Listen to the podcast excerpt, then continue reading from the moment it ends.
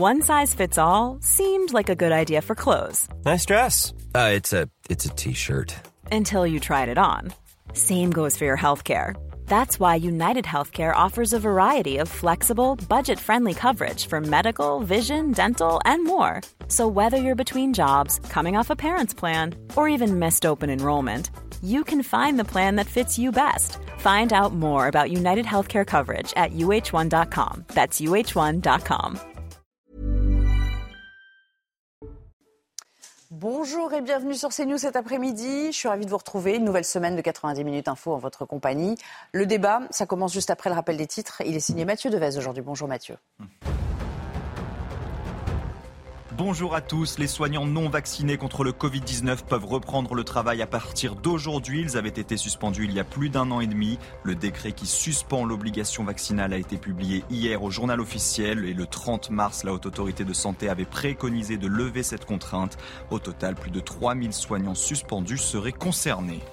Le ministre de la Santé François Braun annonce une nouvelle campagne de recrutement pour désengorger les urgences. Entre 2000 et 3000 régulateurs médicaux vont renforcer les rangs des centres du SAMU. Il s'agit d'agents qui répondent depuis les centres lors d'un appel au 15 avant de renvoyer si besoin vers un médecin généraliste ou urgentiste. Enfin, jugé pour viol, Tariq Ramadan se dit victime d'un piège. L'islamologue suisse souffre de dépression et de sclérose en plaques. Il est jugé à partir d'aujourd'hui pour la première fois en Suisse pour viol et contraintes sexuelles. Tariq Ramadan dit vouloir se battre contre le mensonge et la manipulation. Il appelle à la barre Dieu donné comme témoin. Et au sommaire, euh, aujourd'hui, chaque semaine nous rappelle la difficulté d'être maire et la violence franchie dans les attaques qui leur sont euh, réservées. De nouveaux exemples rallongent la liste, alors que le maire de Saint-Brévin, vous le savez, est reçu cette semaine par la Première ministre.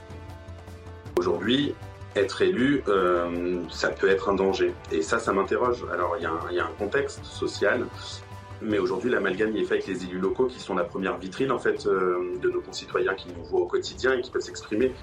Il n'est pas favorable à un référendum sur l'immigration Emmanuel Macron avant que la séquence ne s'enclenche au Parlement. On en parle dans notre décryptage politique. Et puis enfin, euh, plus de deux ans après la mort de Samuel Paty, son collège ne porte toujours pas son nom.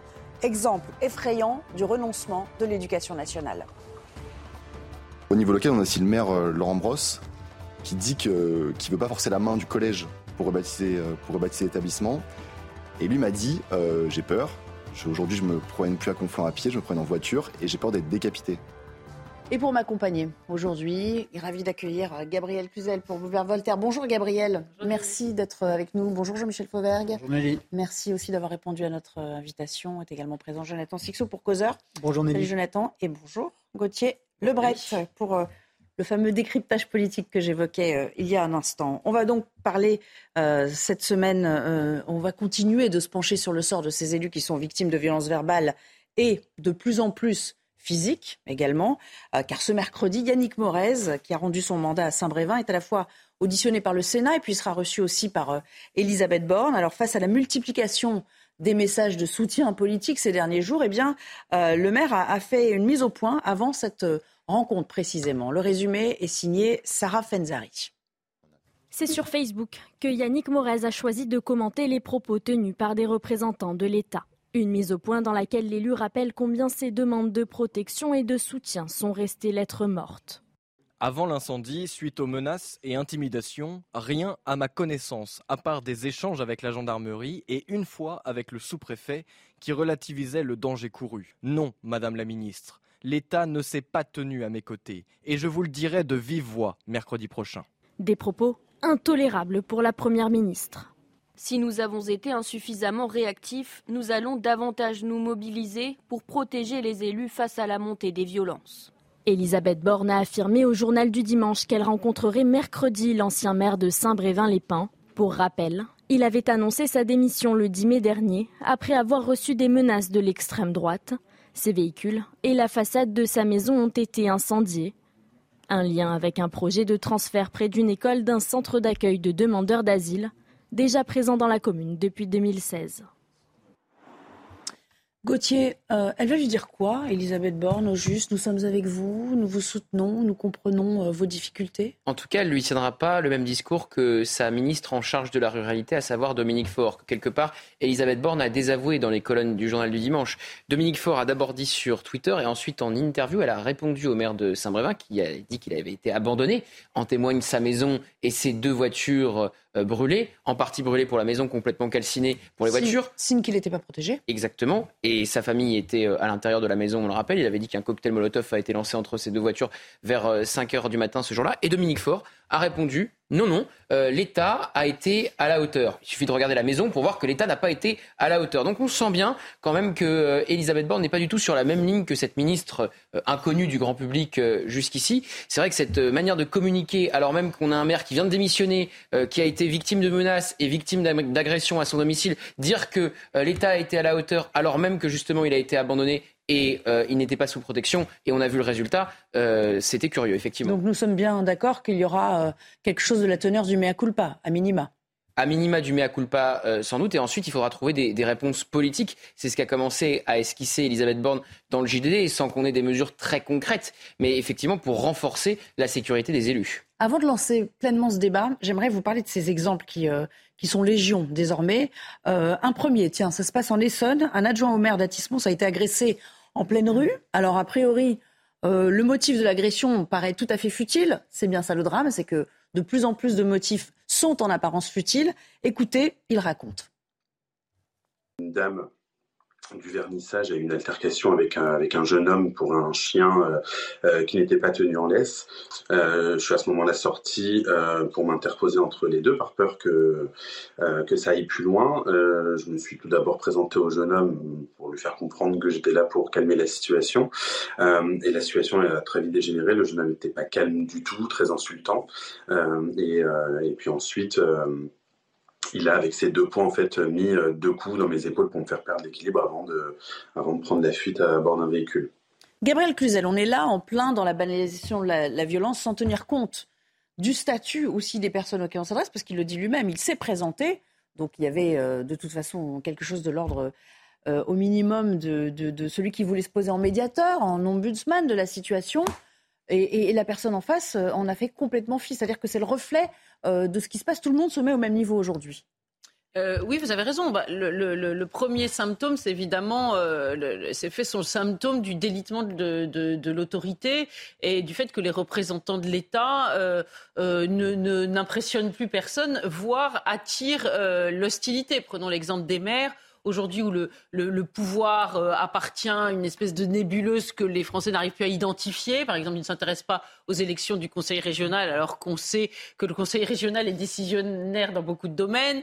Euh, les européennes, ça leur paraît très loin alors qu'on sait que l'Europe aujourd'hui, c'est en Europe que siège euh, nombre euh, de, décisionnaires également, eh bien, il s'attaque au maire parce qu'il est, il est à portée euh, de baffe. Donc ça, c'est le premier sujet. Mais il n'y a pas que les maires qui sont touchés. Moi, j'ai été très frappée. Ce policier qui a brûlé, il est finalement dans la même situation que le maire de Saint-Brévin c'est il représente l'État, il, a failli mourir, hein, disons-le clairement, et on ne peut pas dire que euh, le gouvernement se soit énormément manifesté. On aurait aimé euh, la même empathie que, par que dont a fait, fait montre, par exemple, François Hollande à l'endroit du Théo. Vous vous souvenez de cette affaire? Il avait accouru à son chevet. Eh bien là, ce policier, personne ne s'en est occupé, soit parce qu'il y a une banalisation de ces faits. Euh, soit parce que il y a un désintérêt, là encore, un gouvernement un peu hors sol qui ne se rend pas compte du caractère choquant de, ce qui se passe. Pourtant, quand Emmanuel Macron est accueilli et mal accueilli, eh bien, écoutez, là, ils en prennent la mesure. Ils voient bien que c'est très désagréable. Alors, ça nous dit quoi de notre démocratie? Écoutez, là aussi, un extrait de ce que nous a confié l'adjoint au, maire d'Atis-Mons. Aujourd'hui, être élu, ça peut être un danger. Et ça, ça m'interroge. Alors, il y, a un contexte social mais aujourd'hui, l'amalgame est fait avec les élus locaux qui sont la première vitrine en fait euh, de nos concitoyens qui nous voient au quotidien et qui peuvent s'exprimer. Des débats, on en a plein, euh, qui parfois peuvent être animés, mais toujours dans le respect et la bienveillance. Euh, bon, bah là, ça n'a pas été le cas. Et, je m'interroge sur jusqu'où ça peut aller, comment notre système démocratique peut tenir avec, avec des élus qui se, font, qui se font agresser de manière de plus en plus régulière. Alors, ce qui est surprenant quand même, Jonathan Sixou, c'est qu'il en a fait les frais lui-même c'est-à-dire qu'il a été euh, lui aussi euh, victime. Il n'est pas simple observateur d'une sorte de, phénomène qui est en train de s'accroître. Et pourtant, on sent qu'il peine un peu à trouver les mots. C'est-à-dire que il est, euh, lui aussi, on, sent qu'il marche un peu sur des charbons ardents et qu'il ne sait pas trop comment s'en sortir. Sur des charbons ardents ou sur des œufs parce que sur des œufs dans parce que c'est vrai que la situation si on peine à trouver des mots aussi c'est euh, peut-être parce que la situation est nouvelle euh, dans sa globalisation et plutôt plus précisément dans sa proportion. Euh, il est euh, arrivé dans le passé que des maires soient agressés, mais c'était toujours un épiphénomène. Là, euh, ça devient quasiment une affaire hebdomadaire. On n'a pas une semaine qui passe sans qu'on apprenne ce type d'agression. Donc oui, il y a des mots à trouver qu'on n'a peut-être pas encore trouvé pour correctement parler, définir ce type d'agression, parce que souvent les gens qui passent à, l'acte ne sont pas euh, des personnes connues des services de police particulièrement. On voit bien qu'il y a une sorte de, de, de, de, couvercle de cocotte minute, si je puis dire, qui saute. et ça, on assiste dans, toute la, dans tous les domaines de la vie courante. On voit bien qu'il y a des filtres, qu'il y a des barrages qui mm. ont sauté. Et euh, effectivement, l'élu euh, en paie également les frais. Je note aussi que beaucoup d'élus, euh, là mon regard se tourne vers l'extrême gauche de l'Assemblée, euh, ne donnent pas franchement l'exemple en tant qu'élus. On voit les dérives euh, qu'ils peuvent, avec lesquelles ils peuvent s'afficher en portant l'écharpe tricolore. et ça, je ne dis pas qu'ils sont responsables évidemment directement de cette situation, mais tout ça participe, si vous voulez, d'un climat général où finalement, comme le disait Gabriel, l'élu n'est plus euh, reconnu et respecté pour, pour ce qu'il est. Je vous, dis, je vous donnais cet exemple de l'Essonne, mais c'est allé encore plus loin en Bretagne avec une histoire qui est un petit peu passée sous le radar à mon sens. Euh, c'est l'exemple de cette mère euh, de, de Plougrescans, en Bretagne, donc dans les Côtes d'Armor, qui a vu les freins mmh. de sa voiture sectionnés. elle a porté plainte. Le parquet de Saint-Brieuc, entre-temps, a ouvert une enquête. C'était pas la première fois. Elle avait déjà subi euh, ce genre euh, d'agression, en tout cas de tentative, ce que d'ailleurs le magistrat a reconnu comme une a priori, dans la qualification retenue, une tentative d'homicide et des menaces de mort réitérées. C'est-à-dire que là, ça va loin. On souhaitait la disparition de cette femme, quand même, Jean-Michel Fauvergue. Oui, tout à fait. C'est une tentative d'homicide. C'est pas juste une baffe, là. Hein. On en est quand même à, du sabotage. On est sur une tentative d'homicide. Quand on coupe les freins de. On a vu des séries policières où, euh, où il y a effectivement des gens qui, qui coupe les freins d'autres et que c'est un meurtre à peine déguisé. Quoi. Et effectivement, il faut réagir là-dessus. Alors Jonathan disait tout à l'heure que euh, c'est une situation nouvelle. Moi, je dirais qu'on est à l'apogée d'une situation qui s'est dégradée d'année en année. Et on arrive à, effectivement à une, à une situation aujourd'hui qui est une situation hyper tendue sur tous les représentants, et là je, je rejoins là aussi ce que disait Gabriel, sur tous les représentants de, de, de ce qui représente autorité, policiers et autres, mais euh, la, la, problématique avec les, avec les maires, et en particulier les maires des, des petites villes, c'est qu'ils sont directement au contact. Euh, par rapport à un maire d'une grande ville, il n'y a pas toute l'administration municipale derrière, euh, important. donc il n'y a pas aussi le système de protection qui peut se mettre en place. Voilà, ils sont directement en contact et, donc ils vont en contact. Et à la différence d'un policier ou d'un gendarme, c'est qu'eux ne sont pas formés pour le contact. C'est-à-dire qu'ils n'ont pas ces, ces, automatismes pour se défendre à titre personnel. Ils sont ni défendus par les autres, ni ne se défendent à titre personnel. La loi, pour, pour le coup, les protège. Et en, particulier, je reviendrai sur la loi sécurité globale que moi-même j'ai portée et qui euh, diminue la, remise de peine, drastiquement la remise de peine pour une agression contre des policiers, des gendarmes, mais aussi contre des élus et, et tout type d'élus, et en particulier les élus. C'est très bien, mais il ne faudrait pas que ça intervienne trop tard, parce que la loi, elle est là pour protéger, mais, après la, problématique, elle est, elle est, identique à tout ce qu'on vit aujourd'hui, c'est-à-dire qu'il y a ensuite une problématique de justice et de réponse pénale mm. à ces phénomènes-là. Et là, on est sur la, sur la, la base de, de ce problème-là. À partir du moment où vous n'avez pas une réponse pénale qui est à la, euh, au diapason de, l'agression, eh bien, euh, ces, agressions-là continueront. Et puis, rajoutons aussi ce qu'a ce dit Jonathan, la, problématique des élus qui traitent euh, les policiers de barbares ou qui disent la police tue, etc. etc. Une forme de complaisance parfois. La réponse pénale est peut-être pas à la hauteur, mais la réponse politique non plus, puisque cette semaine, Dominique Faure, cette fameuse ministre en charge des collectivités territoriales et de la ruralité, va lancer le centre d'analyse et de lutte des atteintes aux élus pour mieux coordonner, je cite la Première ministre dans le JDD, police, justice et préfet. Donc, est-ce que ce fameux centre d'analyse et de lutte des atteintes aux élus, un nouveau numéro vert, si euh, on fait un peu d'ironie, euh, peut euh, servir à quelque chose, répondre à ces vraies problématiques et empêcher des élus de se faire agresser? A priori, dit comme ça, et vu l'acronyme, enfin, l'intitulé, on se dit que c'est pas un plan de grande envergure, a priori, comme ça. Hein. Oui, on a peur que ce soit un nouveau gadget du gouvernement Et encore une fois, on sait que ce gouvernement, quand il y a un problème, est expert pour créer un plutôt, vert ou un. Gauthier, plutôt que du gouvernement, un gadget d'une ministre, puisque vous, vous l'avez relevé vous-même. Oui, on verra ce qu'Elisabeth Borne dit aussi. C'est Elisabeth Borne, hein Ouais, donc c'est la première ministre là qui parle. C'est elle qui, qui prend ça à son compte, de toute façon. Allez, effectivement, elle, Il nous reste quelques minutes pour, pour aborder les suites de, des enseignements de l'affaire Samuel Paty. Ça fait deux ans et demi hein, qu'il a été assassiné, ce, professeur. Eh bien, beaucoup ne le savent pas, mais le collège du Bois d'Aulne ne porte toujours pas son nom, contrairement d'ailleurs à la promesse qui avait été faite juste après hein, sa disparition. En France, pourtant, 22 lieux ont été renommés d'ores et déjà en hommage à ce professeur assassiné. Regardez pourquoi ça coince dans cette petite commune. Sophia Dolé, Alexis Vallée. Les messages de soutien sont toujours là. Mais à Conflans-Sainte-Honorine, aucune plaque ou monument à la mémoire de Samuel Paty. Seule cette sculpture en forme de livre ouvert rend hommage à la liberté d'expression. Son nom peine également à trouver sa place sur le fronton de cet établissement scolaire. Deux ans et demi après l'assassinat du professeur d'histoire-géographie, le collège, rebaptisé Samuel Paty, s'appelle en fait toujours le collège Bois d'Aulne. L'idée d'un changement de nom est arrivée dès le week-end suivant l'attentat, le 16 octobre 2020. Mais aujourd'hui, elle est loin de faire l'unanimité. Mairie, conseil départemental, rectorat, ministère, tous se sont rangés derrière l'avis de la communauté scolaire. Les parents et les enseignants opposés au changement de nom expliquent qu'il est encore trop tôt, que le travail de deuil n'est pas terminé et que le traumatisme est toujours présent. De fausses excuses, Gabriel Cluzel? Non, mais il est évident que euh, cela souligne un fort malaise dans notre pays. Je vous rappelle qu'en 2018, euh, je crois que c'était en Occitanie ou dans les Alpes, dans les Alpes-Maritimes, des parents avaient refusé que le collège soit nommé euh, Arnaud Beltrame. Lui aussi euh, tombé euh, sous les, coups d'un terroriste islamiste.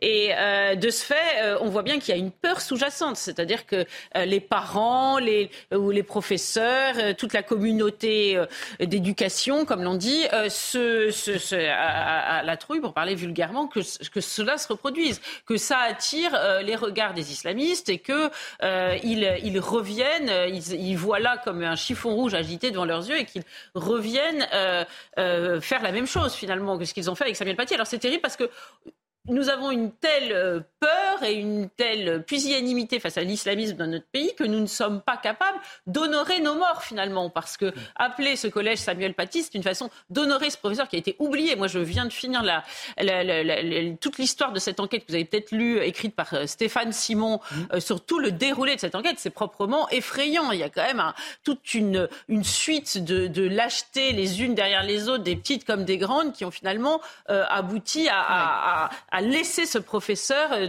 dans l'adversité et la détresse parce qu'il sentait bien qu'il était en danger. Hein. Il n'a pas été euh, surpris, c'est ça qui est terrible, euh, visiblement par l'attaque dont il a fait l'objet. Et cela, euh, bah, c'est un échec patent, c'est l'esprit de défaite qui règne dans notre pays. Alors, vous parlez, de, vous parlez de peur, c'est exactement le diagnostic posé par ce témoignage très intéressant, je trouve, de Paul Marion. Il est le président de l'association Les Amis de Samuel Paty et il est précisément sur ce discours. Au niveau local, on a aussi le maire Laurent Brosse qui dit qu'il ne veut pas forcer la main du collège pour rebaptiser, pour rebaptiser l'établissement. Et donc j'ai insisté auprès de lui, je l'ai rencontré à plusieurs reprises en lui demandant de se positionner, disant que ça faisait deux ans, que c'était vraiment un symbole important, que c'était, c'était un hommage euh, finalement simple et, et évident oui. qui devrait être consensuel. Et lui m'a dit, euh, j'ai peur, aujourd'hui je me promène plus à Conflans à pied, je me promène en voiture et j'ai peur d'être décapité. Ils ont gagné Les obscurantistes? Vous pointez, Nelly, euh, exactement la, question, euh, euh, du moins que je, que je me pose réellement. Dans un premier temps, j'aurais pu penser à, Churchill qui, qui, qui, avait annoncé durant la, durant la Seconde Guerre, nous ne pouvons pas perdre parce que nous sommes la civilisation occidentale. Mais voyant tant de, de lâcheté motivée par la trouille, il y a une trouille qui est une réelle peur et qui est motivée. La France est le seul la seule démocratie occidentale où des professeurs, des avocats euh, ou des journalistes vivent sous protection policière. Ça ne se voit nulle part ailleurs dans le monde occidental. Donc euh, cette peur, elle existe. Néanmoins, en, lâchant comme ça euh, progressivement euh, attaque, assassinat après assassinat, on, on emprunte par la, la grande porte le, le, chemin de la défaite, oui. Et là, je pense à, Philippe Muret qui, qui conclut Cher djihadiste, cet essai qu'il écrit en 2002, Nous vaincrons parce que nous sommes plus morts qu'eux. il était question de savoir est-ce qu'on est, est, qu'on on est en ordre de marche pour défendre ce que nous sommes pour défendre nos valeurs, notre civilisation, parce qu'en face, on a des gens qui, eux, sont déterminés à défendre leurs valeurs et leur civilisation. Et puis un petit peu plus tard, euh, il pointe directement, euh, ce président de l'association des amis Samuel Paty, la responsabilité de l'éducation nationale. Donc il pousse un peu plus loin l'analyse, et on parlait de l'autocensure des profs, du renoncement à, pratiquer euh, enfin, certaines disciplines. Là, on est précisément dans le cœur du sujet. L'enjeu, je crois, derrière, parce qu'il y a l'enjeu, il y a le devoir de mémoire qu'on doit à mmh. Samuel Paty, qui est, qui est évident, qui est logique. Et puis c'est un enjeu qui, qui c'est vraiment un enjeu de combat contre l'islamisme, euh, de défense de la laïcité à l'école. C'est-à-dire que l'enjeu derrière, c'est comment l'éducation nationale, est-ce que l'éducation nationale, est-ce que l'État défend les profs qui font juste leur boulot? Parce que Samuel Paty, c'est juste un prof qui a fait son boulot, qui a appliqué son programme et qui est mort pour ça. Et donc l'enjeu, c'est est-ce que les profs, euh, y mmh. compris après avoir été violentés, après avoir été assassinés, est-ce, qu'on, est-ce que l'éducation nationale les défend encore? Aujourd'hui, force est de constater que, pas du tout. Jean-Michel Fauvergue, on est dans le renoncement, c'est-à-dire que voilà, on préfère le pas de vague, on préfère ne pas dispenser certains cours qui posent problème, on préfère euh, euh, avoir des hommages interrompus, euh, ne pas parler de certains sujets. C'est ça, c'est ça le, très, vrai enjeu. Très clairement, dans, cet exemple-là et dans d'autres exemples, c'est un scandale deux ans, deux ans après que ce, lycée ne soit pas rebaptisé Samuel Paty. Très clairement, quand directement l'endroit le plus, oui, le plus visé. Hein. On est très clairement là-dedans et, et on accuse d'une manière générale les politiques, les enseignants, le, ministère de. Mais euh, vous avez vu aussi que la, la population, les, parents d'élèves et les euh, et, les enseignants ne sont pas au rendez-vous de la du courage euh, du courage aussi, parce que ces renoncements-là, ils sont dus à la trouille qu'ont les uns et les autres, mais c'est pas naturel de ne pas s'opposer à ça et de ne pas, de ne pas avoir une réaction. Euh, tout à l'heure, on, disait. Euh, Après, à titre individuel, on peut comprendre qu'ils aient peur, parce que c'est eux qui vivent là-bas, c'est pas nous, c'est pas vous ou moi. Mais, le problème, c'est le, sentiment collectif. Non, mais je, suis d'accord. Ils ne sont pas aidés, quoi. Bien sûr qu'on comprend la peur, mais arrêtons. Arrêtons de, de, faire en sorte que tout le monde ait peur dans ce pays et qu'on n'arrive pas à réagir. Et là, c'est pas uniquement, il ne s'agit pas uniquement de l'administration ou du politique. Il s'agit de la population elle-même. Réagissons face à ces, situations-là. Arrêtons de, nous plaindre tout le temps. Ayons un peu de courage. Dans l'étrange défaite de, de, Marc Bloch, euh, qu'on citait euh, euh, à, l'occasion de la, de la visite du président de la République à la prison de Montluc, dans, dans l'étrange défaite, tout est décrit. Pourquoi on a perdu la, en, en 40 Parce qu'on avait cette situation-là où tout le monde avait peur de tout. Il, faut, il, est, il est temps de réagir. Vous savez, à un certain moment, on avait un président de la République qui s'appelait Jacques Chirac, pour ne pas le nommer, qui se disait euh, dans ce pays, on, arrive à, greffer euh, n'importe quel organe, euh, sauf un organe. Alors là, je ne vais pas citer Chirac. je vais, sauf un organe qui est en dessous, de, en dessous de la ceinture, par faute de donneur. Voilà ce que disait Chirac. Mais il avait déjà analysé la situation. Je pense que ce pays a besoin d'un peu de courage de sa population aussi. Oui, Gabriel Cluzel, il y a un moment, il faut se lever comme un seul homme pour défendre ce Non, mais moi, je, je, ferai quand même un distinguo entre les parents d'élèves qui euh, bah, on peut les comprendre, vous l'avez dit Nelly, ce sont leurs enfants dont il s'agit et ils ont ce sentiment très fort et qui a été euh, confirmé au combien par l'assassinat de, Samuel Paty, que l'État ne les protège plus. C'est ça qui est difficile. C'est que dans la suite euh, de ce que l'on a appelé pudiquement les dysfonctionnements, on voit euh, l'impéritie de l'État en matière de sécurité. Donc ils se disent bah, pourquoi ce seraient mes enfants auxquels on ferait courir un risque? Ils ne sentent pas leurs enfants protégés. C'est ça le sujet. Et pardon, mais on n'a pas du tout réfléchi, on n'a pas fait l'audit de ce qui s'était passé. Par exemple, euh, le procès en islamophobie qui a été fait à Samuel Paty et qui a fait monter la sauce, hein, soyons très clairs, sur les réseaux sociaux, etc. Euh, les professeurs n'ont pas été capables de s'y opposer. Les autres professeurs, il a été lâché. Euh, tout le corps enseignant, d'ailleurs, c'est très frappant dans le livre de Stéphane Simon, c'est terrible parce qu'à la fin, tous ceux qui... il y a un certain nombre de personnages qui ont fait peur d'une preuve d'une lâcheté incroyable, mais ils, ont été décorés la Légion d'honneur pour certains. Alors ça, j'en reviens pas. Je ne sais pas si ça vous a va frapper aussi à la fin de ce livre. Donc ce, procès en islamophobie, il aurait fallu évidemment euh, faire en sorte que jamais il ne puisse se reproduire. Mais je vous assure que ça existe toujours, ça. C'est toujours le cas. Donc euh, on n'a absolument pas pris les moyens pour lutter contre la récidive de ces actes de terrorisme islamiste. Merci beaucoup. On s'interrompt quelques minutes. On reviendra pour parler d'immigration. Emmanuel Macron, euh, Gauthier, qui ferme la porte hein, au, référendum. Vous nous direz pourquoi. Vous nous direz sur quoi il s'appuie pour le justifier. Et la contre-attaque des LR. À tout à l'heure. De retour avec vous pour euh, le journal de Michael Dorian avant de reprendre le débat. Bonjour Michael. Bonjour à tous. Et alors que les patrons de Twitter et Pfizer étaient euh, reçus ce matin à l'Elysée, ils se retrouvent à présent au château de Versailles aux côtés de 200 autres dirigeants de multinationales étrangères pour la sixième édition du sommet euh, Choose France. Bonjour Johan Usaï, c'est une édition record cette année qui commence tout juste à Versailles. Effectivement, ces 200 grands patrons, patrons de multinationales sont réunis avec le président de la République qui parle d'ores et déjà d'une édition euh, record dans son entourage. On se félicite des chiffres euh, annoncés, avancés, qui selon lui sont la preuve de l'attractivité de la France. Édition record, pourquoi? Parce que eh bien, ce sont 8000 emplois qui devraient être créés avec les 28 projets et les 13 milliards d'euros euh, d'investissement. Alors ces projets, on en connaît déjà quelques-uns. Le plus grand, il a été annoncé vendredi dernier à Dunkerque par le président de la République lui-même. Il s'agit de développer une grande usine pour la fabrication de batteries électriques, plus de 5 milliards d'euros investis par une entreprise taïwanaise. Voilà pour les enjeux importants de cette journée, une journée qui verra le président de la République s'entretenir aussi en, tête à tête, vous l'avez dit, avec certains de ses grands patrons, le patron d'ArcelorMittal, Lakshmi Mittal, le numéro un de la Walt Disney Company ou encore le numéro un des laboratoires Pfizer. Emmanuel Macron qui était attendu ici par quelques 200 manifestants munis pour certains d'entre eux de leur traditionnelle casserole. Emmanuel Macron ne les a ni croisés ni entendus. Ils ont été tenus à, à bonne distance. Emmanuel Macron qui espère couvrir le bruit de ces casseroles dans les prochaines semaines et dans les prochains mois en multipliant les interventions dans les médias, en continuant à se déplacer largement sur le terrain. Il sera d'ailleurs ce soir l'invité d'un grand journal de 20 heures. Merci beaucoup, Johan Usaï, en direct du château de Versailles. Les images sont signées Léo Marcheguet pour CNews. Autre dirigeant présent à Versailles cet après-midi, celui d'IKEA. Le géant suédois de l'ameublement a annoncé qu'il allait investir en France près d'un milliard d'euros supplémentaires d'ici 2026.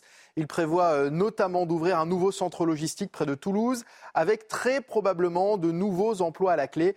La France est notre troisième marché dans le monde et nous pensons pouvoir y croître davantage, a affirmé le patron du groupe, Jesper Brodin.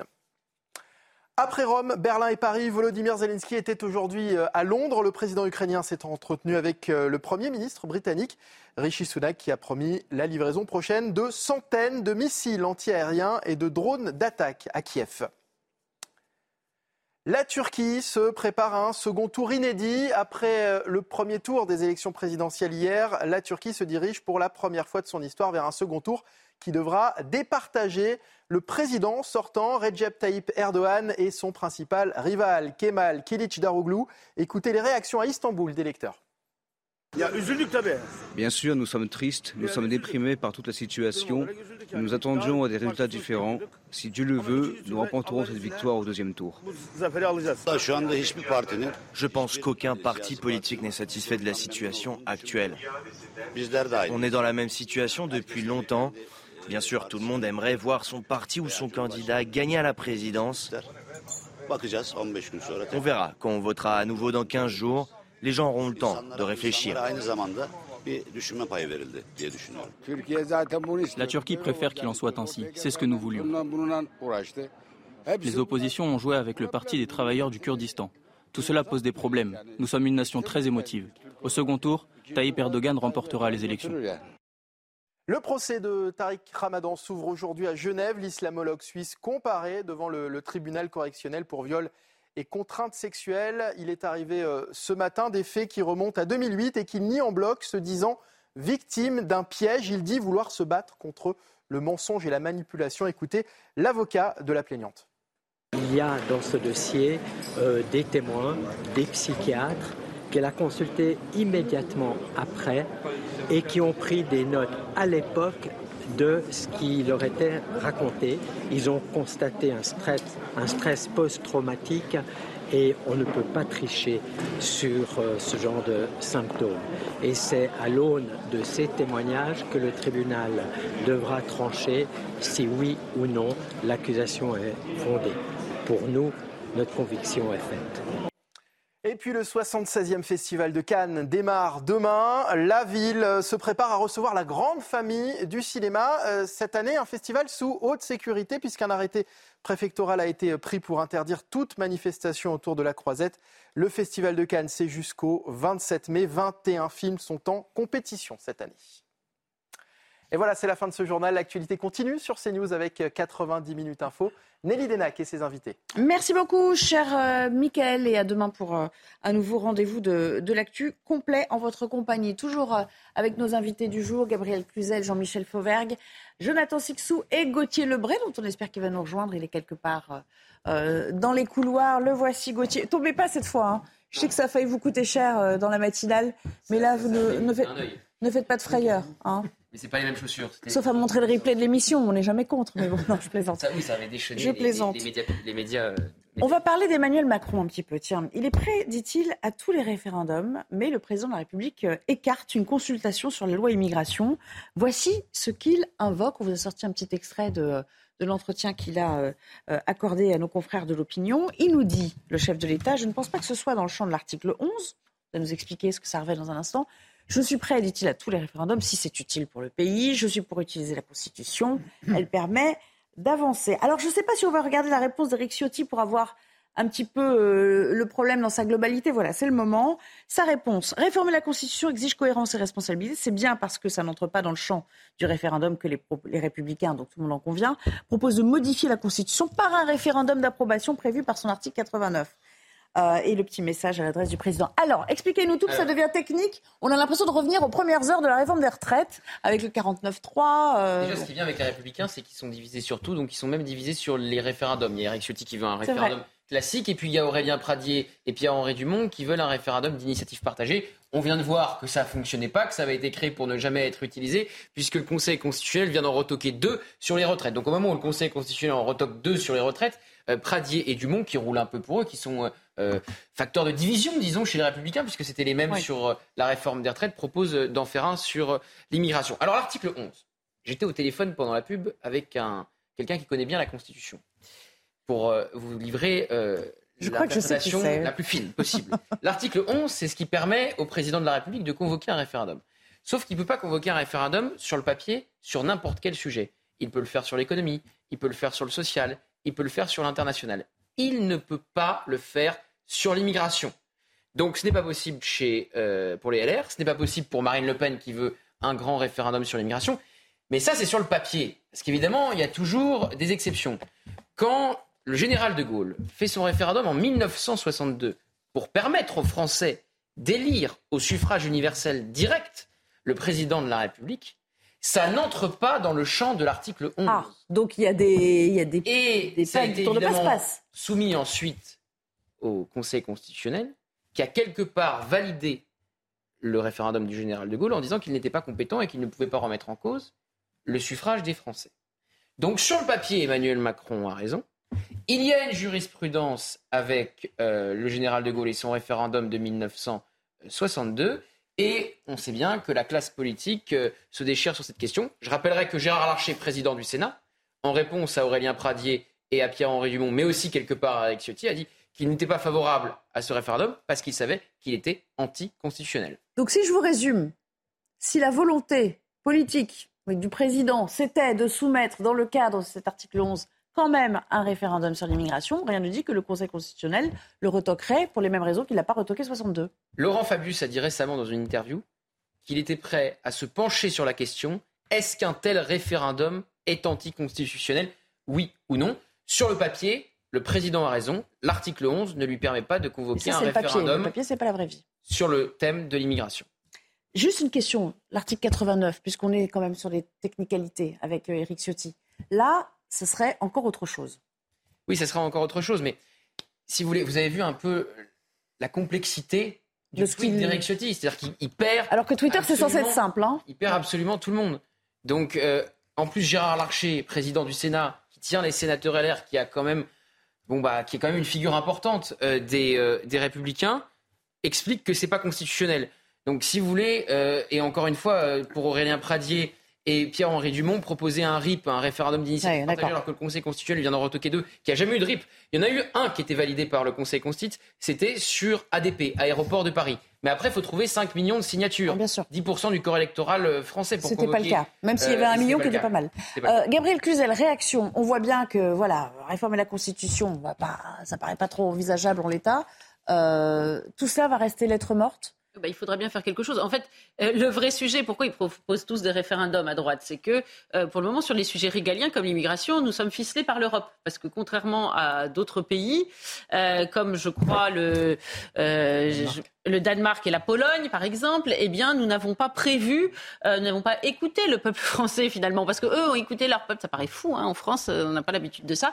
Et donc, ils ont prévu de, des, comment dire, des exceptions dans la signature, si vous voulez, de, de traité de Maastricht, des exemptions qui leur permettent de garder pour eux euh, des domaines régaliens, comme par exemple celui de l'immigration. Mais nous, nous ne l'avons pas. Donc il faut bien euh, sortir de cela d'une autre façon. Donc la Constitution, là aussi, ça devient très juridique parce que la Constitution est censée euh, être au-dessus du droit européen, mais en même temps, la, Constitution a donné, comment dire, s'est démise elle-même au profit du, droit européen. Vous voyez, quand on fouille, ça devient très compliqué. C'est la et l'œuf. Néanmoins, ce que nous a raconté Gauthier Lebray est très intéressant. Quand on veut, on peut. Charles de Gaulle voulait, il a pu. Là, ça ressemble quand même à euh, quand je veux noyer mon chien, je dis euh, qu'il a la rage. Euh, je voudrais bien, mais je peux point. Vous voyez. Alors, comme par hasard, le référendum sur l'immigration, qui est un sujet brûlant, qui est vraiment le sujet dans lequel Emmanuel Macron est en difficulté, le sujet qui fait monter sa principale opposante Marine Le Pen. Ah, il peut rien faire. La, la, faute à la Constitution. On va faire des référendums sur quoi? Sur la couleur du papier peint? Franchement, c'est cette réponse-là n'est pas audible, je crois, pour une majorité de Français. Sur, les questions sociétales, quand même, beaucoup de Français se disent pourquoi on ne peut pas euh, effectivement avoir notre, notre mot à dire. alors, je rappelle juste, parce que je ne l'ai pas dit, que l'article 89, c'est la révision constitutionnelle. c'est l'article de la Constitution qui permet de changer euh, la, Constitution. C'est encore une autre paire de donc, Eric Ciotti propose un référendum sur l'article 89, puis un référendum sur, sur l'immigration, donc ça ferait double référendum. Et pour en revenir à l'interview d'Emmanuel Macron dans l'opinion, il dit à chaque fois, c'est ça qui est formidable, quand on lui pose un sujet, l'immigration, je ne peux pas faire un référendum, mais je suis prêt à faire un référendum sur tous les autres sujets. Tout le reste. Vous lui posez la question sur la retraite, la retraite, je ne vais pas faire de référendum, mais je suis prêt à faire des référendums sur tous les autres sujets. Donc à chaque fois, il évacue cette question du référendum. Ça fait six ans qu'il évacue. Très habile, évidemment. On se souvient quand même du dernier référendum en France, hein, 2005. Oui. Hein, qui avait été ça commence à, voilà, qui avait, ça commence à dater un petit peu. Euh, réaction, on continue le tour de table de ce plateau et puis après on, on reviendra aussi au sondage CNews sur le regroupement familial parce qu'on voit bien qu'il y a quand même euh, des choses dont le peuple a envie de s'emparer aujourd'hui. Euh, euh réaction à la réaction d'Emmanuel Macron. Une constitution, ça, ça, ça s'amende, ça se modifie. article 89, où, où, on sait, on a les outils pour, pour le faire ce que je vois, moi, avec cette histoire, c'est que l'exécutif euh, a peur du résultat, parce qu'on sait bien que les Français, dans leur majorité, ne sont pas du tout dans la ligne défendue par leurs représentants depuis euh, bientôt 40 ans, si ce n'est plus, et qu'ils seraient bien embêtés d'avoir à appliquer une euh, réforme en la matière, d'autant, comme l'a rappelé Gabriel, on est franchement coincé par l'Union européenne qui va nous imposer encore prochainement de nouveaux quotas d'accueil sous peine de, de, pénalités financières. Donc, si vous voulez, l'exécutif, là, est un peu coincé. Donc, effectivement, il peut euh, euh, tourner dans tous les sens les, termes de, l'équation. En gros, circuler, il n'y a rien à voir. Et je crains que ce soit ça jusqu'à la fin de, ce quinquennat. Et puis pour répondre à Gabriel qui parlait de la couleur du papier peint, ça c'est la Commission européenne qui s'en charge et qui légifère très bien sur le, les tablettes de chocolat, le papier peint et autre chose. Jean-Michel Fauvergue. Du, Danemark, le Danemark n'a pas de mal à faire ça. Oui, mais le Danemark a, des, Oui, parce que le Danemark, c'est au moment de la signature du. Exactement. Les Danois ont voté non quand nous, nous avons voté oui la première fois, vous vous souvenez. Euh, et donc les Danois se sont dit, bon, il faut réformer quelque chose dans ce traité de Maastricht puisque ça ne convient pas à notre population. Donc ils, ont gardé euh, un certain nombre de domaines régaliens pour de leur propre ressort, du ressort auquel nous avons renoncé. Et à ce moment-là, les, Danois ont voté oui en acceptant euh, cet, cet, état de choses. Et les Français, eux, ils ont voté non en 2005, mais c'est très trop tard. Ils étaient déjà ficelés comme la dinde de Noël. Jean-Michel Fauvert, vous qui avez quand même appartenu à cette majorité, hein, vous n'êtes plus parlementaire aujourd'hui, mais enfin vous l'avez été. Hein, euh, cette, Moi, j'ai appartenu à la majorité d'avant. Hein. Oui, mais enfin, vous avez. Bah, d'accord. Bon. Ah, parce que c'est pas la même majorité. parce que vous l'aimez plus, celle-là, vous la validez plus Ah, moi, je suis plus, euh, je suis plus impliqué dans, dans cette majorité. D'accord, ça veut dire que vous avez pris vos distances, ça veut dire que sur des sujets comme ça, vous, vous dites il faut qu'on retrouve nos prérogatives Oui. Oui, sur l'immigration. Donc sur il y a un la- manque de volonté Sur politique. l'immigration, sur la sécurité, sur, le, sur la justice, je n'arrête, de le dire, euh, je pense qu'on est en deçà de ce qu'on pourrait faire et que les Français euh, le reprochent euh, au gouvernement actuel comme ils l'ont reproché au gouvernement d'avant. Et donc il faut réagir, effectivement, et en particulier sur l'immigration, puisque c'est le thème de notre table ronde pour- du moment. Moi, je serais assez sur ce qu'a dit Gauthier et ce qu'a dit Jonathan tout à l'heure.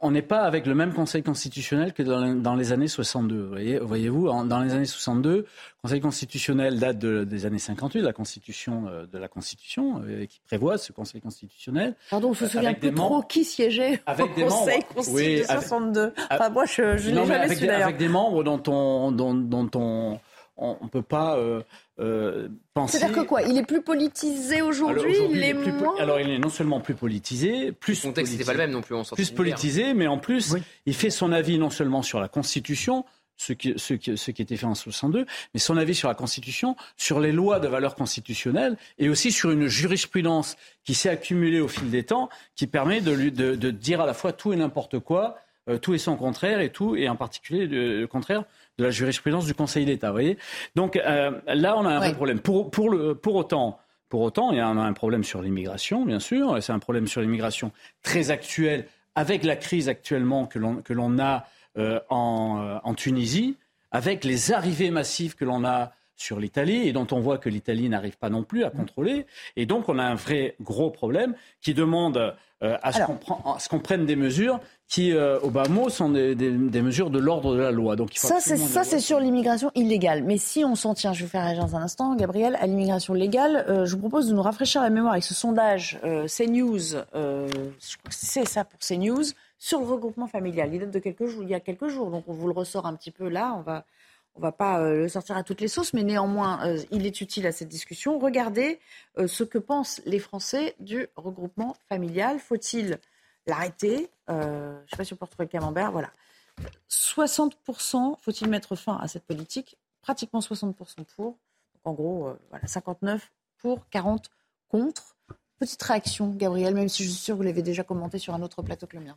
Non, mais ce qui est, ce qui est intéressant, c'est de voir que ce n'est pas, euh, par exemple, que l'électorat du Rassemblement national. Ça dépasse euh, Oui. ces clivages-là. Et pourtant, on est là, on est dans le cadre de l'immigration légale.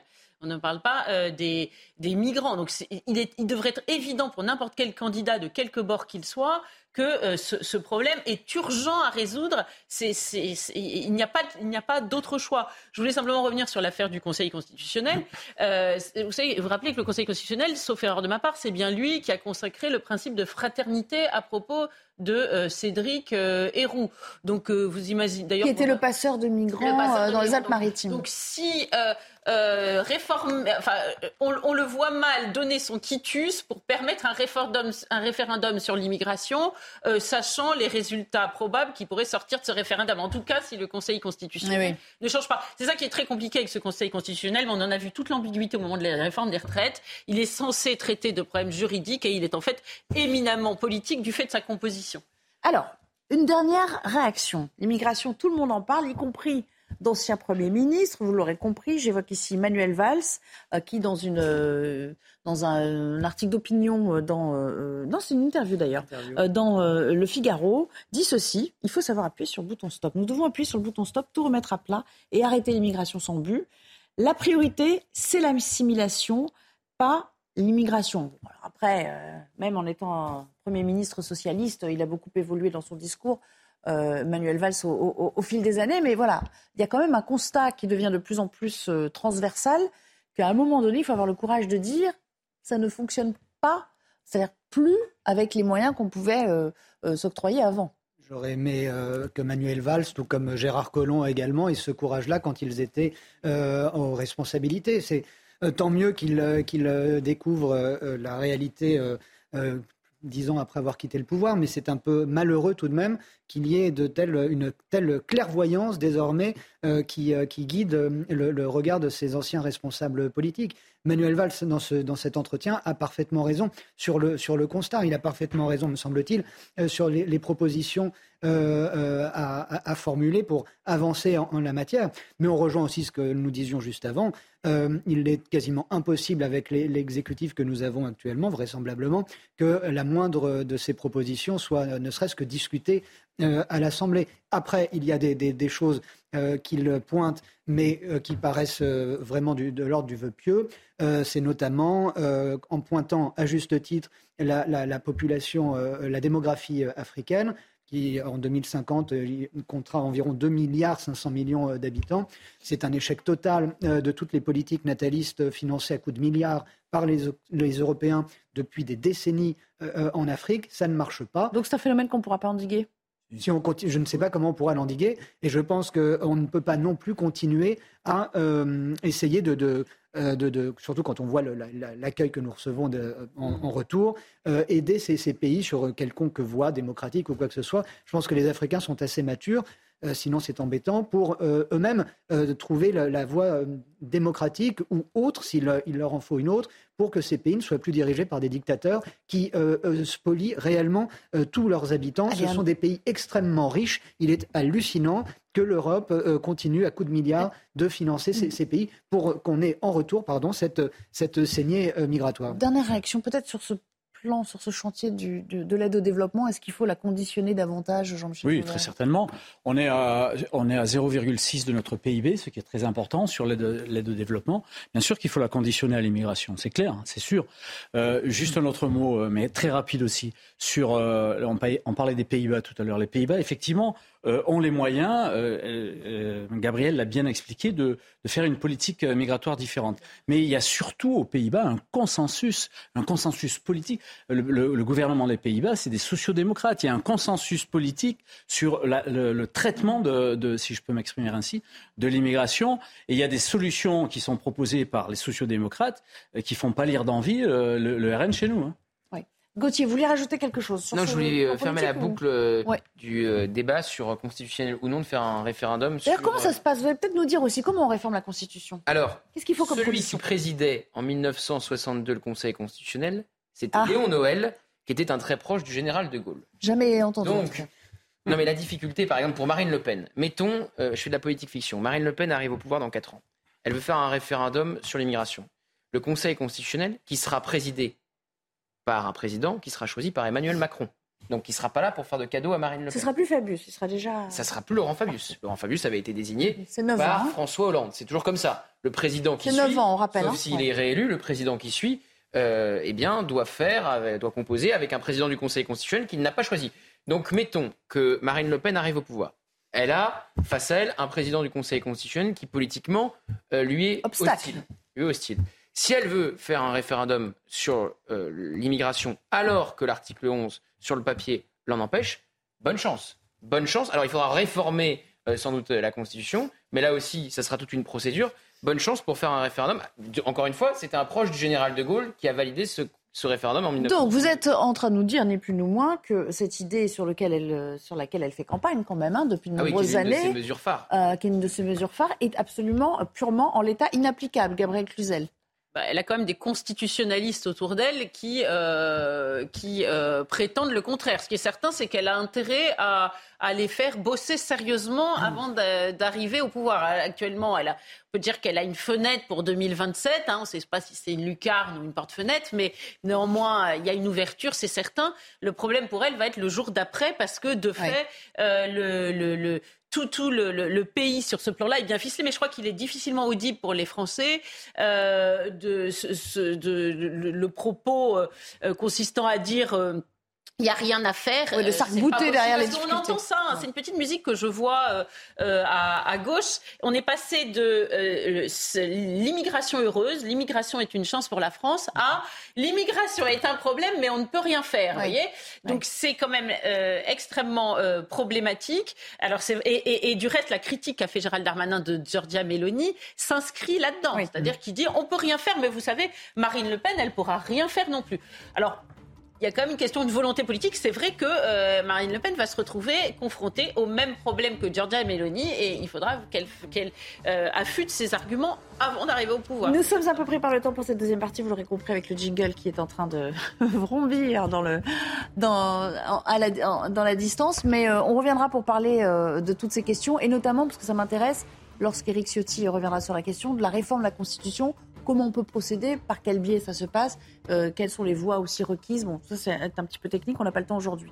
Dans un instant, Marine Tondelier, notre ah. secrétaire nationale d'Europe Écologie Les Verts, qui tire à boulet rouge sur CNews. On n'est pas les seuls, mais enfin bon, on s'intéresse quand même euh, à ce qui nous concerne. Vous allez faire le décryptage. Et puis Pascal Pro a poussé un coup de gueule ce matin, aussi sur, euh, sur notre antenne. À tout à l'heure. Il est 16h30 et avant d'en venir au, sujet que j'évoquais juste avant la pause, je vous propose de retrouver Mathieu Devez pour le rappel des titres. Emmanuel Macron annonce 13 milliards d'euros d'investissements étrangers. Le chef de l'État a reçu ce matin le milliardaire Elon Musk avant de se rendre à Versailles pour l'événement Choose France. La sixième édition de ce rendez-vous destiné à attirer les investissements dans le pays a réuni plus de 200 patrons étrangers. Les soignants non vaccinés contre le Covid-19 peuvent reprendre le travail à partir d'aujourd'hui. Ils avaient été suspendus il y a plus d'un an et demi. Le décret qui suspend l'obligation vaccinale a été publié hier au journal officiel. Et le 30 mars, la Haute Autorité de Santé avait préconisé de lever cette contrainte. Au total, plus de 3000 soignants suspendus seraient concernés. Enfin en tennis, coup de tonnerre à Rome avec la défaite de Carlos Alcaraz dès le troisième tour du Masters 1000. L'Espagnol s'est incliné en deux manches contre le qualifié hongrois Fabian Marosan. À moins de deux semaines désormais du début de Roland Garros, le joueur de 20 ans a été pris de vitesse. Il redeviendra tout de même numéro 1 mondial lundi prochain. Merci beaucoup Mathieu. Allez, on entame la dernière euh, demi-heure de notre euh, émission quand Marine Tondelier s'en prend directement à CNews et dénonce ce qu'elle appelle la stratégie Bolloré, l'extrême droitisation et le manque de pluralisme de notre chaîne. Évidemment, ça nous fait réagir, mais pour comprendre vraiment de quoi on parle, je vous propose d'écouter cet extrait. C'était euh, chez nos confrères de France Télévisions sur CNews, dans Valeurs Actuelles, on laisse cette idéologie prospérer en ne respectant pas les règles du Vous mettez en cause des médias, là, clairement. CNews, vous mettez en cause des médias. CNews, Valeurs Je les mets en cause, et pas juste les médias. Eux, on sait quelle est leur stratégie, on sait quelle est la stratégie de Bolloré. je mets en cause aussi l'ARCOM, qui ne prend pas ses responsabilités et qui les laisse faire quand toute la journée sur CNews. c'est l'ex-CSA qui gère les temps de parole, notamment dans les émissions de télévision. Quand toute la journée, vous avez que des débats entre des gens d'extrême droite et de droite extrême, sans aucune pluralité sur aucun plateau et aucun éditorialiste toute la journée sur des chaînes où personne ne leur dit rien. Valeur actuelle qui, il faudrait regarder aussi combien d'argent public qui touche Valeur actuelle pour euh, répandre aussi cette, euh, ces idées nauséabondes qui, qui, nuisent à la société à la Il faut interdire euh, Valeurs actuelles et CNews bah, je pense que la question se pose de l'argent public qui finance euh, valeur actuelle, de euh, une chaîne comme ça qu'on laisse prospérer sans ne rien dire. Et il y a quand même euh, des lois qui existent, des réglementations qui existent sur le sujet. Donc oui, euh, on a un problème et ça conduit à la fin, ce genre de manifestation, une impunité en tout cas ressentie par l'extrême droite de ce pays. Sauf qu'en plus de nous tirer dessus de manière abusive, elle dit un certain nombre d'inexactitudes que vous allez reprendre, Gauthier, là-dessus. Déjà, sur le pluralisme, évidemment, il y a des gens de gauche tous les jours euh, sur euh, CNews. Mais surtout, ce qui est incroyable, c'est que, euh, comme Sophie Binet, patronne de la CGT, au nom du pluralisme, elle refuse de nous répondre. Donc, si vous voulez, comment voulez-vous qu'on fasse avec des gens qui refusent de venir parce qu'ils ne veulent pas nous parler? Comment on fait pour. Comment peut-on à la fois dire il n'y a pas de pluralisme, mais je n'y vais pas? C'est quand même très curieux. C'est exactement comme ça que Je laisse ça aux autres, mais moi, en ce qui me concerne, je ne vais pas aller défendre mes idées. De Donc, euh, si vous voulez, euh, c'est compliqué. Sur les subventions publiques, ça c'est intéressant. Ah bah, Valeurs Actuelles touche 0 euros de subventions publiques. Et je rappelle, les mêmes encore une fois, quand Hugo Clément accepte de débattre euh, chez Valeurs Actuelles face à Jordan Bardella, on le traite ensuite de facho. Donc, il faudrait savoir. Soit on dit il n'y a pas assez de gens de gauche pour débattre avec des gens de droite, et dans ce cas-là, on soutient les gens de gauche qui vont débattre avec des gens de droite. C'est le débat d'idées, euh, c'est euh, l'idée qu'on se fait de la démocratie, euh, c'est le débat à la française. Soit on dit bon bah on va pas débattre avec les gens de droite et les gens d'extrême droite et donc ils, parlent entre eux et donc il y a plus de débat. Mais on peut pas dire à la fois il faut plus de pluralisme et ne pas y aller. Et d'ailleurs Marine Tondelier quand elle était encore moins connue qu'aujourd'hui et qu'on la connaissait que pour se prendre des râteaux électoraux face à Marine Le Pen à Hénin-Beaumont législative avec des défaites cuisantes, elle répondait à CNews. Elle nous parlait à ce moment-là. Donc c'est toujours pareil, quand ils arrivent en responsabilité, ils nous parlent plus parce qu'ils ont moins besoin des médias. Mais euh, il y en a d'autres qui étaient députés et qui demandaient de venir tous les jours, et puis une fois qu'ils sont passés ministres, ils nous parlaient plus. Oui, on peut parler, on peut prendre l'exemple de Louis Boyard aussi, qui a été euh, rémunéré par une chaîne du groupe et qui euh, après tapait sur sur le système. ça vous surprend? Il y, a, quoi? C'est de l'hypocrisie, c'est de la mauvaise foi, c'est quoi pour vous Ça me surprend pas parce que c'est à ça qu'on les reconnaît, mais je découvre que Marine Tondelier, elle a le niveau pour être ministre de la Culture dans un prochain gouvernement. Euh, cette façon de, pointer comme ça euh, et, attaquer de façon totalement euh, délirante CNews, d'attaquer d'autres médias en, leur, en, expliquant aux Français qu'ils n'ont pas le, droit de, citer, ils n'ont pas le droit d'exister tout simplement, c'est ahurissant. S'attaquer à l'ARCOM également qui est plus que pointilleux et euh, qui a euh, particulièrement cette chaîne aussi dans le viseur régulièrement, c'est une méconnaissance totale. Comme Gauthier le disait, euh, VA n'a pas, de, n'a, pas de subvention publique. Elle, elle, a tout faux sur toute la ligne. C'est assez extraordinaire de voir l'aplomb avec lequel cette responsable politique se pose. J'admire également au passage notre cher collègue du service public qui lui oppose vraiment des arguments chocs pour essayer de la, contre, de la contredire, comme en principe tout bon interview doit être euh, menée. Euh, et c'est, euh, oui, c'est une démonstration supplémentaire, une illustration supplémentaire de, ce totalitarisme vert qui, qui, se répand médiatiquement avec une, on, l'a, on vient de le voir encore une fois, avec une certaine bienveillance médiatique assez intolérable, je trouve. Jean-Michel Fauvert, je crois que c'est Christine Kelly qui a eu cette phrase extraordinaire la semaine dernière en disant il y a plus de pluralisme sur l'antenne de CNews que sur l'antenne de France Info. Bon, à un moment donné, il faut aussi savoir balayer devant sa porte en fonction des médias, quoi. Moi, j'interviens à, CNews et je regarde. Vous n'êtes pas droite extrême ou extrême droite, que je sache. Je viens de l'apprendre, hein, je suis désolé. vous êtes, vous êtes l'exemple de la, je ne savais pas, je viens d'apprendre que je suis euh, euh, extrême droite ou droite extrême, dont on ne sait pas ce que ça veut dire d'ailleurs, hein, d'une manière générale. Et, et, et, et donc, on, on, balance des mots comme ça, mais c'est puéril. Ça, on, on, a vu que ça manquait d'informations, que ça, ça n'est pas vrai, l'histoire des subventions. C'est en plus euh, puéril, on dirait, on dirait un discours de, de, de, de, cours de, récréation, de, même pas de collège, euh, je veux dire. Et, et c'est, hum, moi, ça me, c'est terrible. Vous avez vous avez sur vos plateaux des gens qui viennent de partout, qui sont à la, qui sont à la fois il y a des anciens ministres, vous avez des, euh, des gens qui sont des, des euh, qui, de toutes tendances confondues, et vous avez des gens qui sont apolitiques et qui sont euh, et qui ont une, une, technicité dans, dans, dans, un domaine particulier. Vous avez, vous avez le, chef, le, chef, du, du GIGN qui vient qui vient chez vous, votre serviteur aussi. Vous avez enfin bon, vous avez des vous, on a des constitutionnalistes. Il y, a, y, a, y, a, y, a, plein de personnes qui, qui, sont, euh, qui, qui, sont autre chose, autre chose que, que ces, ces, ces espèces de, de, de, de choses qu'elle vise et dont, dont, dont elle sait même, dont elle connaît même pas la, la, la définition. Non, moi, ce qui me, ce qui me, ce qui m'effraie, c'est cette euh, exclusion des autres. Mm. On est, on est dans, dans à, l'extrême gauche, parce qu'elle est extrémiste. je vous annonce qu'elle est à l'extrême gauche, ou en tout cas, elle fait partie d'un groupe. C'est le royaume de la, de la pensée unique. Pensée unique, et on exclut les autres. On les exclut on les désigne du doigt et on les exclut pour éviter justement le débat et pour éviter euh, ces choses. Et j'insiste euh, là-dessus parce que euh, elle a été prise à partie dans une manifestation. Il y a, des, manifestants qui l'ont pris, à, des, agriculteurs, il me semble, qui ont pris la partie. Elle les, elle les traîne devant les tribunaux. Au lieu de discuter avec, elle les traîne devant les tribunaux. Donc, on n'aime pas. sur la méthode, c'est discutable. C'est contestable. Chez, chez ces personnes-là, chez ces gens-là, comme disait Brel, on n'aime pas être contredit et on, aime exclure les autres. Allez, le coup de gueule de Gabriel Cluzel, je vous ai réservé pour la fin. vous allez pouvoir y aller. Non, mais euh, c'est vrai qu'on pourrait en rire au départ parce que ça ressemble à un sketch de Raymond DeVos. Hein. Je trouve que mes opinions ne sont pas assez représentées, donc je ne viendrai pas vous parler. Je ne veux pas que les autres viennent vous parler non plus, mais c'est une Sophie Binet au petit pied. Elle fait ça un petit peu moins bien que Sophie Binet, mais euh, c'est tout à fait euh, le, le, même genre d'opinion. On dirait un café de dame patronesse ou un thé de dame patronesse où elle parle toutes de choses bien séantes et puis il y a des gueux qui arrivent peu, hein, mais qui arrivent pour, pour dire autre chose, ça les, ça les insupporte parce qu'il faut quand même un sacré culot pour aller faire ce genre de déclaration depuis un plateau du service public.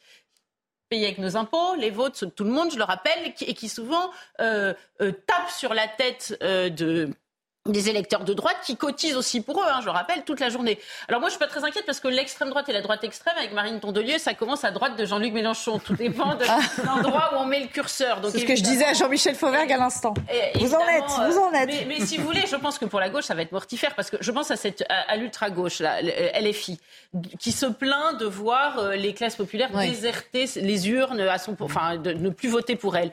Mais si, si, si elle ne, s'il ne parle qu'entre un télo, Germano Pratin et qui et qu'ils ne s'opposent pas, qu'ils n'arrivent pas à, contrer les arguments des autres, mais ils ne s'en sortiront jamais. En fait, ils refusent le débat, peut-être parce qu'ils pensent que leurs opinions sont fragiles. Euh, Gauthier, juste un mot. Euh, Pascal Pro, il a, il a répondu ce matin, lui aussi, il a poussé son coup de gueule et il en appelle carrément à l'Arcom hein, pour, euh, pour réagir maintenant, pour intervenir, parce que ça va trop loin. Bah, L'Arcom est mise en cause par Marine Tondelier. Et je rappelle que le patron de l'Arcom, Roch-Olivier Mestre, a dit il y a quelques semaines que CNews n'avait rien à se reprocher sur la répartition des temps de parole.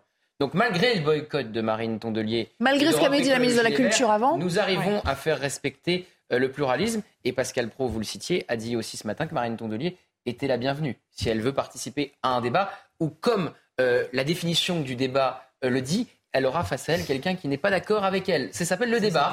Ça, s'appelle la démocratie. Et c'est bien beau de vouloir du débat et après d'aller criminaliser Hugo Clément quand lui a le courage d'aller débattre. Allez, on, petite interruption à nouveau et puis on reparlera euh, de la Ligue professionnelle de foot et des joueurs qui ont refusé de porter le maillot arc-en-ciel contre l'homophobie avec des sanctions qui tombent d'ores et déjà. Tout de suite. Pour notre dernière partie d'émission, on va parler de ces refus euh, qui dérangent malgré euh, la volonté de la Ligue professionnelle de football de promouvoir les LGBT. Une nouvelle fois, plusieurs joueurs de clubs de Ligue 1 et Ligue 2 euh, ont refusé de porter un maillot arc-en-ciel contre l'homophobie, ce qui a évidemment déclenché une grosse polémique. Le résumé de ces euh, derniers jours, Sarah Fenzari. C'est une nouvelle polémique qui touche la Ligue 1. Dans le cadre de la journée mondiale de lutte contre l'homophobie, certains footballeurs, notamment toulousains et nantais, ont refusé de porter les maillots floqués arc-en-ciel. Dans un communiqué, le club toulousain a confirmé que des joueurs avaient été écartés pour le match contre Nantes après avoir exprimé leur désaccord. Le communiqué euh, du club reflète aussi euh, ma pensée. Il y a eu des discussions euh, faites avec les joueurs, puis une décision, une décision de prise. Face à la polémique, le Toulousain Zakaria Aboukla, l'un des joueurs écartés, s'est justifié via les réseaux sociaux. Le respect est une valeur que j'estime beaucoup. Il s'étend aux autres, mais il englobe aussi le respect de mes propres croyances. C'est pourquoi je ne pense pas être la personne la plus apte à participer à cette campagne du côté de Nantes. Et selon nos informations, l'attaquant Mostafa Mohamed aurait décidé de ne pas quitter l'hôtel pour rejoindre le stade après avoir appris ce dimanche qu'il devait porter ce maillot. L'an dernier, Idrissa Ganagay, alors milieu de terrain du PSG, avait déjà été fortement soupçonné d'avoir déclaré forfait pour ne pas arborer ce flocage. Avant d'en parler, écoutons ce que dit la ministre des Sports à propos de cette question. Bah, d'abord, je voudrais saluer l'action de la LFP. Elle fait cette opération pour la cinquième fois avec ce message qui est simple, homo ou hétéro, on porte tous le même maillot. moi, ce que je veux dire par rapport à ça, c'est que je regrette vivement qu'on n'ait pas 100% des joueurs qui jouent en France en Ligue 1 et en Ligue 2 qui puissent se retrouver derrière ce message, qui est un simple message de non-discrimination. De, quoi parle-t-on? Enfin, je veux dire, c'est essentiel on est dans un pays qui a toujours promu euh, le respect des autres, des droits de l'homme, etc. C'est essentiel qu'on puisse tous se retrouver sur un message aussi basique de vivre ensemble. Il faut les sanctionner, ces joueurs? Bah, Moi, je pense qu'il est de la responsabilité des clubs, avec un dialogue avec leurs joueurs, oui, de prendre des sanctions. Je pense qu'en France, quand on a une opération qui est cadrée de cette façon, qui embarque tous les clubs sur un sujet qui est encore une fois basique de non-discrimination, il faut s'engager, il faut être là. Oui, je pense que c'est nécessaire. Et puisqu'on parle de sanctions, on a appris euh, par un communiqué hein, du club, euh, par le FC Nantes, que Mostafa Mohamed euh, aurait une sanction financière, mais pas sportive, et l'amende dont il va écoper sera reversée à l'association en question. Je commence avec vous, Jean-Michel Fauvergue. Est-ce qu'il faut que le personnel, c'est-à-dire que ce qu'on ressent à titre personnel, prenne le pas sur le message universel que ces hommes sont censés porter quand on le leur demande? Il faut surtout bien organiser les messages. Quand, on est une, ligue, euh, une ligue sportive en particulier, il faut bien organiser les messages. Et euh, bien évidemment qu'il faut trouver un message pour lutter contre l'homophobie. Il faut trouver un message et un emblème.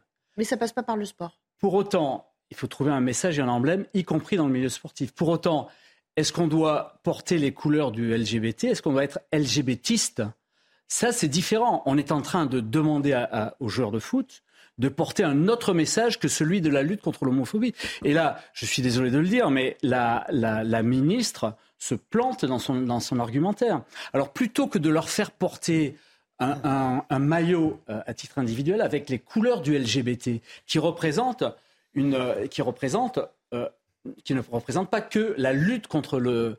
Il faut qu'on surveille ces mots. Il y a du militantisme derrière. Il y a du militantisme et, et, qui a aussi une intersectionnalité. Que voilà, enfin, ça, ça, euh, plutôt que de leur faire porter un maillot avec ces couleurs-là, trouvons sur les maillots un autre emblème ou alors faisons plus intelligent, comme a fait la Ligue de rugby.